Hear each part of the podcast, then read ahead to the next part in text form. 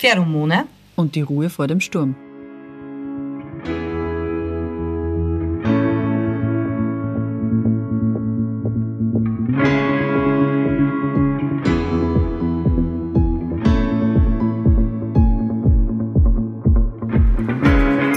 Hi Kathi. Hi Yassi. Hi. In unserer letzten Folge haben wir über die Gerüche gesprochen und wir haben auch schon einige Fahrerfragen. Stimmt. Und es geht, glaube ich, in den Hörerfragen um die Riechsinneszellen. Und zwar haben wir darüber gesprochen, wie viele Riechsinneszellen der Mensch hat. Und dann haben wir kurz darüber gesprochen, wie viele der Hund hat. Und wir haben das nicht genauer ausgeführt. Und wir haben ein paar Fragen. Wie viele sind es denn genau? Ja, also wir haben in der Folge über den Vergleich gesprochen, Menschen und Hunde. Und während die Menschen 350 verschiedene Rezeptortypen haben und ca. 10 bis 30 Millionen Riechsinneszellen auf der Riechschleimhaut, hat der Hund viel, viel mehr. Wie viel glaubst du, hat der Hund eigentlich? Hm. Bevor wir das Also. verraten. Ich sag mal das Doppelte. Nein. Okay, das Dreifach. Nope. Na dann sag schon, keine Ahnung. Der Hund hat sage und schreibe, da, da, da, Trommelwirbel, 250 Millionen Riechzellen. Oh, also das ist schon um einiges mehr. Jetzt weiß ich auch, warum es immer heißt, die Spürnase oder eben der Nase nach oder halt immer der Nase nach bei den Hunden. Jetzt ist mir da auch schon einiges klar. Aber es gibt noch ein Tier, das hat noch einen viel besseren Geruchssinn wie der Hund. Und ich finde diese Tiere so unglaublich süß. Und wenn man sie als Haustier halten dürfte, ach, das wäre wirklich toll. Was? Ja. Ein Haustier? Nein, es ist kein Haustier. Riecht? Ja, es ist ein, ein, eben kein Haustier. Es ist ein Tier, ähm, was noch viel, viel besser riecht wie der Hund. Was Ein knuddeliges? Ja, es ist knuddelig. Zumindest solange sie klein sind, sind sie sehr knuddelig. Ah, ein großes, kuscheliges?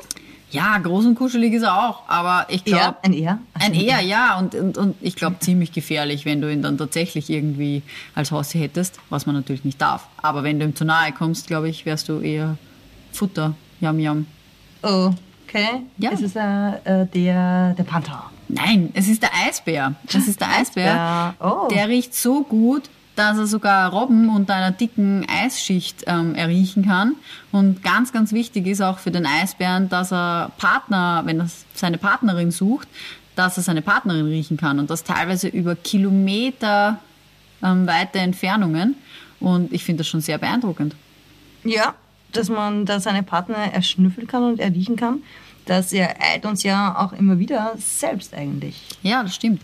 Aber haben wir nicht eigentlich über den Hintern gesprochen? Den Hintern von einem Hirschen? Ja, Aber das passt ja genau dorthin, was du gerade gesagt hast. Denn äh, wir hatten da einen Hirschhintern stimmt, ja. und da gibt es einen Duftstoff, den man als sehr warm und animalisch und greifend beschreibt und der auch eine erotische Wirkung haben soll.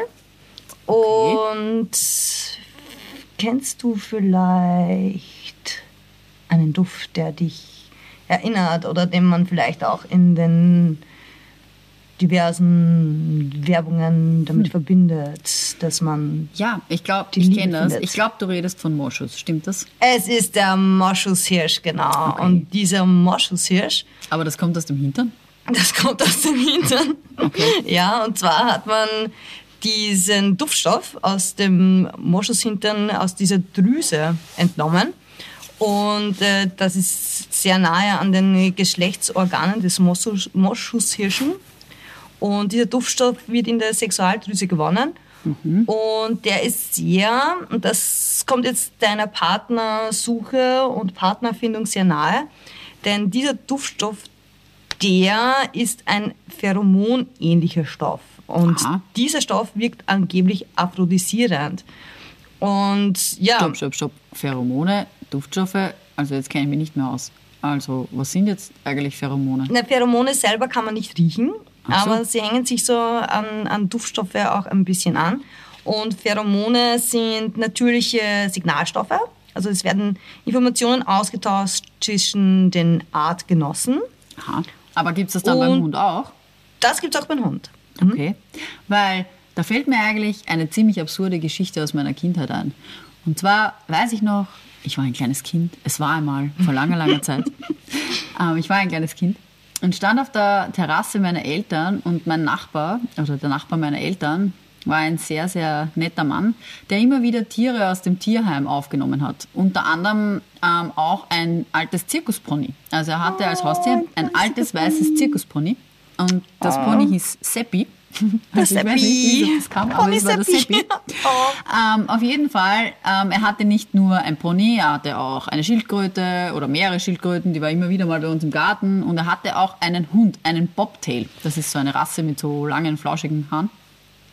Und dieser Hund war immer sehr entzückt von dem Pony. Und eines Nachmittags, ich weiß es noch, ich habe in der Sandkiste gespielt, also es ist wirklich schon lange her, und saß ich in der Sandkiste und der Hund war sehr angetan von dem Pony und hat da immer am Hintern des Ponys herumgetan und ist die ganze Zeit auf das Pony hinauf. Und ich habe das überhaupt nicht verstanden und habe mir noch gedacht, okay, komisch, was macht der da? Also Hund und Pony und das Absurde an dem Ganzen, also es ist ja nicht so, es war ja nicht ein Männlein und ein Weiblein, sondern es waren ja zwei Männlein. Also Hund war männlich, Pony war männlich oh. und, und beide eigentlich ja schon ihrer Männlichkeit ent, entrüstet oder entfernt, aber sie hatten da sichtlich Spaß. Aber ich als Kind in der Sandkiste so, Mama, was machen was Sie da? Oh mein Gott, Pony und, und Hund und ich weiß nicht. Das war, aber anscheinend war der gute Hund auf der Partnerwahl? Könnte das vielleicht auch an Pheromonen gelegen haben oder? Ja. Weiß nicht. Also alle Pheromone sind Sexuallockstoffe mhm. bei Tieren und bei Menschen. Und zum Beispiel gibt es da dieses Androstenon. Mhm. Das kommt vom Schwein. Okay. Und es ist, äh, ja, es ist äh, ein, ein, Teil des Eva-Pheromons und das bewirkt, dass die Sau die okay. weibliche, also das weibliche Schwein, mhm. in die sogenannte Duldungsstarre verfällt und äh, die sorgt dafür, dass die Sau während der Kopulation stillsteht. Okay.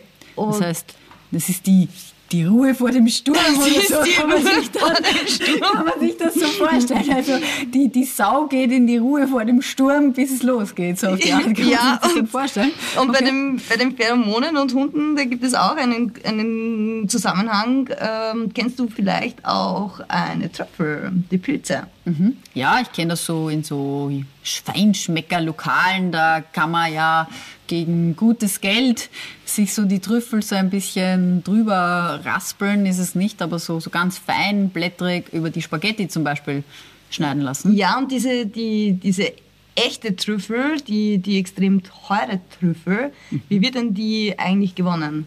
Wird die gesucht? Naja, also ich kenne das nur, dass man sich so eben Trüffelschweine halten kann. Ja. Und dass die dann so auf Entdeckungsreise gehen und die halt dann suchen. Ja, die, die Trüffel brauchen nämlich die Schweine, weil diese Pilze wachsen unterirdisch und sie, wenn dann die, die Schweine die Trüffel finden, dann essen sie ja diesen Trüffel und mhm. die Sporen, die können nur dann auskeimen, wenn sie durch den Darm des Schweins oh ja, gewandert sind. So, das heißt, ähm, wenn ich mir so ein Trüffelschwein zulege, dann sollte ich das Schwein auch ein paar so Trüffel fressen lassen und sie quasi nicht nur vermarkten. So, ja, so, so, nicht nur so get rich with some Trüffel oder so. Ja, so ungefähr. quasi das Schwein sollte die auch fressen und wieder ausscheiden. Habe ich das richtig verstanden? Das schon, aber weil ja eben die Schweinchen diese Trüffel auch gern selber essen, ist es ein bisschen un uninteressant geworden. Oh. Und deshalb hat man jetzt eben Hunde dafür ausgebildet. Mhm. Also der und beste Freund des Menschen ist jetzt für alles zuständig heutzutage, ja, hast du das Gefühl? Der darf auch die Trüffel erschnüffeln. Krankheiten erschnüffeln, Trüffel erschnüffeln, ähm, verschüttete Personen bei Lawinen erschnüffeln. Also ist schon ein feines Tier, der gute Hund. Aber ja. zurück zu den Pheromonen. Ja, zurück zu den Pheromonen. Auch bei uns Frauen sind die nicht unwesentlich daran beteiligt, dass wir uns zum Beispiel verstehen oder dass wir auch mit den, dass unsere Männer gut riechen. Also Pheromon selber, wie gesagt, riecht er nicht. Aber es muss da schon etwas dran sein, dass wir da auf die männlichen Wesen reagieren Aber ich verstehe es nicht so ganz. Wenn es nicht riecht, warum werden dann immer so Parfums verkauft, wo dann großartig draufsteht, ja, mit natürlichen Pheromonen und so weiter. Also irgendwie, eigentlich ist das eine große Lüge, oder? Ja, weil ob diese tatsächlich eine Wirkung haben, das ist ungewiss. Also die Reaktionen auf Pheromone fallen von Mensch zu Mensch unterschiedlich aus und es gibt da in der Pheromonforschung noch keine eindeutigen Ergebnisse. Also liebe Marketingindustrie, ihr leistet da gute Arbeit, aber da weiß man leider noch nicht wirklich, ob das oder inwiefern wir das Ganze auch aufnehmen. Okay, also das heißt, meine Theorie, die ich jetzt mir zusammengereimt habe, nach all dem Wissen, dass unser Kater zum Beispiel, immer wenn sich mein Mann mit diesem unglaublich gut riechenden Deo, ich mag das nämlich auch sehr gerne, wahrscheinlich ist Moschus drinnen, hoffentlich nicht aus dem Hintern. Ähm, ich glaube, das wird ja heutzutage synthetisch gewonnen. Wir haben ja darüber gesprochen, ähm, Moschus ist ja eine eine chemische Substanz, die ja nicht nur aus einem Molekül besteht, sondern aus sehr vielen verschiedenen Molekülen. Ähm, und zwar ist die Hauptsubstanz, was ich weiß, Moskul, sollte die heißen. Uh, wie cool. Ähm, auf jeden Fall ist es so, dass es ja aus sehr vielen verschiedenen Stoffen besteht. Und ich dachte mir immer, dass unser Kater so sehr auf das abfährt, weil er immer meinem Mann nachläuft, wenn sich der so frisch geduscht hat. Also, aber anscheinend ist das wohl doch nicht die richtige Antwort. Also ich dachte eigentlich, ich habe da jetzt die Antwort auf meine Frage, aber anscheinend ist das jetzt ähm, nicht die richtige Antwort. Naja, also Ähm, ich, muss, ich muss mich noch kurz korrigieren. Also, Entschuldigung, ich habe Moskul gesagt. Ich meinte Mos, Muskon ist die richtige Aussprache. Es tut mir leid. Also, das Wort heißt Muskon. Und das ist eben der Hauptduftstoff von Moschus und hat eben einen Anteil von 0,5 bis 2 Prozent in dem ganzen Duft selber. Ähm, und wird ja eben sehr viel für Parfums und Seifen verwendet und es wird ihm ja eigentlich eine aphrodisierende Wirkung nachgesagt, aber wenn du jetzt sagst, okay, Moschus riecht, aber es ist Pheromone riechen nicht. Ja, generell, auch wenn sie fasergeruchlos sind und in unserer letzten Folge haben wir auch darüber gesprochen, was nötig ist, dass wir überhaupt etwas riechen oder dass ein Stoff für uns einen Geruch hervorruft. Also auch wenn Pheromone geruchslos sind, wir nehmen sie wahr. Und äh, diese Pheromoninformationen, die werden, wenn wir sie wahrnehmen, an den Hypothalamus im Gehirn geschickt. Und im Hypothalamus entstehen ja auch unsere Instinkte und Emotionen. Und mittlerweile wissen wir, dass es mehr als 50 verschiedene Pheromone gibt, wie eben beispielsweise auch dieses Androstenon. Und das Androstenon wirkt auch bei uns Menschen und vermittelt so den Eindruck von Kraft und Dominanz und Aggression.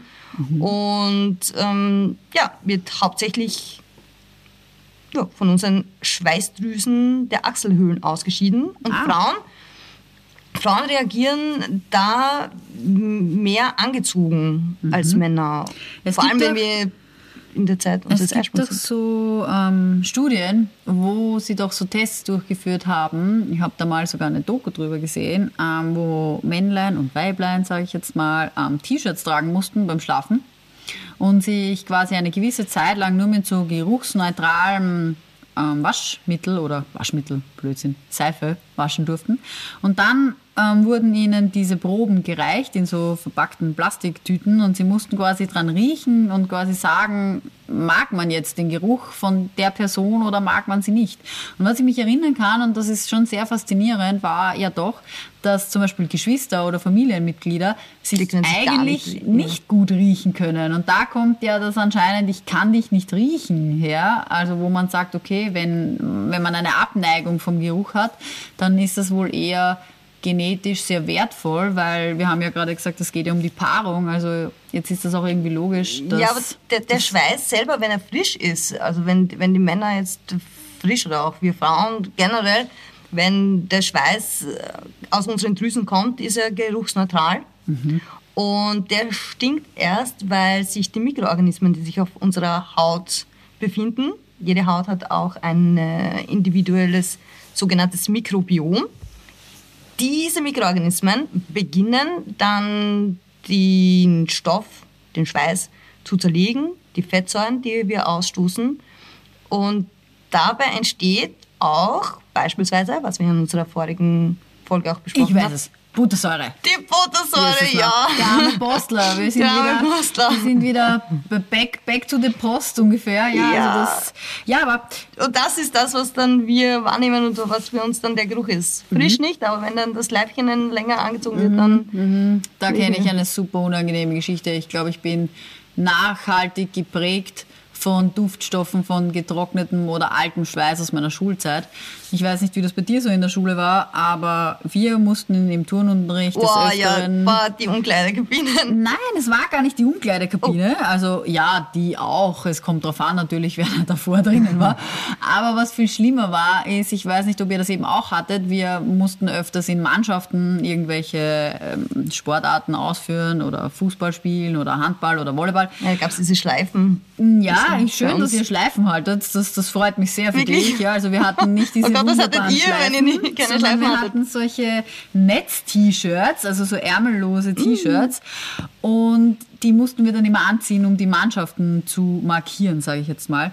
Und allein schon, wenn wir Mädchen, die aus der Garderobe oder nicht aus der Garderobe, aus dem Kammerl, das war ja dieses Turnkammerl, geholt haben, kam dir ein Geruch entgegen, dass so yummy. richtig übel war. Also das war so, ich glaube, die sind einmal im Jahr gewaschen worden und, und waren halt immer so von den Burschen so richtig gut durchgeschwitzt bis zum geht nicht mehr. Mm. So wurden sie dann wieder dort aufgehängt und das war auch mit ein Grund, warum wir Mädels nie Fußball spielen wollten oder so, weil das war so ekelhaft. Wegen den ja. T-Shirts? Ja, wegen den T-Shirts und die Burschen immer so, ja, und aber stellt sich so an, seid nicht so dussi, zieht das einfach so an, aber boah, das war ein Geruch, ich sag's dir, also das war wirklich, wirklich, wirklich schrecklich. Also, puh, der Pheromone hin oder her, Schweißgeruch hin oder her, also das war wirklich, puh, also Hat kein, kein T-Shirt so gut gerochen, dass du Na. wissen wolltest, wer Na, es also getragen hat. nicht. Damit, also damit wirklich, wirklich, wirklich nicht. Wer auch immer das getragen hat, es, es war eigentlich wurscht, das war immer grauslich, muss man wirklich sagen. Ja, aber der, der weibliche Schweiß, der hat ja auch eine, ein ganz cooles Phänomen. Mhm. Also ich habe in einer WG gewohnt. Ah, okay. Und, äh, Während deinem Studium, deinem Biologiestudium? Ja, Mhm. und da gab es auch so ein allmonatliches Phänomen, Okay. dass dann plötzlich alle gemeinschaftlich irgendwie besorgten Monatshygieneprodukte plötzlich wieder leer waren. Okay, das Und heißt, worauf würdest du das zurückführen? naja, ich würde mal sagen, ihr habt gemeinschaftlich gelitten und Ja. habt gemeinschaftlich eure Menstruation gehabt. Ja, weil äh, eine Substanz im weiblichen Schweiß, die sorgt nämlich auch dafür, dass sich die Menstruationszyklen von Frauen, die viel Zeit miteinander verbringen, auch irgendwann angleichen. Das heißt, je mehr Folgen wir da jetzt aufnehmen, umso eher passiert uns das auch, oder wie kann ich das jetzt Ja, wir verstehen? können, wir können euch auf dem Laufenden halten, ob sich das annähert. ein- Einmal im Monat sind wir dann synchron schlecht drauf, nicht auszuhalten, wo unsere Ja. Männer dann sagen, bitte bleibt zu Hause oder geht's aus dem Haus, würden sie wahrscheinlich eher sagen, bitte geht's eine. Folge produzieren. Ja, aber das ist auch wichtig, weil wir kommen ja dann auch wieder retour Mhm. und dann kommt ja wieder ein, ein neuer Zyklus zustande und unsere Männer, die lieben uns ganz besonders, wenn äh, wir rund um den Eisprung sind, weil da sind sie auch für uns besonders Attraktiv. Mhm. anziehend und besonders attraktiv. Und das schreibt man diesen Pheromonen ein bisschen zu, dass wir da, auch wenn wir es nicht wirklich riechen können, es dann diese Stoffe gibt, die für uns dann diese anziehende Wirkung haben und aufweisen. Okay. Also das klingt ja wirklich sehr, sehr interessant und es gibt ja auch sehr viele Studien schon dazu und ähm, ich glaube, es wird noch einige Jahre dauern, bis man das wirklich beweisen kann, ob das dann jetzt wirklich eine Auswirkung hat oder nicht. Aber ich meine, eins sind wir uns auf jeden Fall einig. Also das mit den Parfums und den natürlichen Pheromonen, das ist jetzt irgendwie nicht so Ja, diesen Mythos haben wir jetzt ein bisschen geknackt. Den haben wir jetzt geknackt, ja. Also jetzt bin ich irgendwie enttäuscht. Ich war immer so, okay, ja. Aber eigentlich eh logisch. Es ist eine gute Vermarktung und natürlich verstehe ich das. Aber ein bisschen traurig macht es mich jetzt schon. Weil es sind immer sehr teure Parfums, ja. Und man denkt sich ja doch, wenn man einkaufen geht, oh ja, teures Parfum ist sowas ganz was Besonderes. Und aber eigentlich ist es ein bisschen mehr Schein als Sein. Auch wenn du jetzt ein bisschen traurig bist, ich weiß, was dich wieder glücklich macht. Und das besprechen wir in unserer nächsten Folge. Und bis dahin bleiben wir unserem lieben Herrn Newton treu.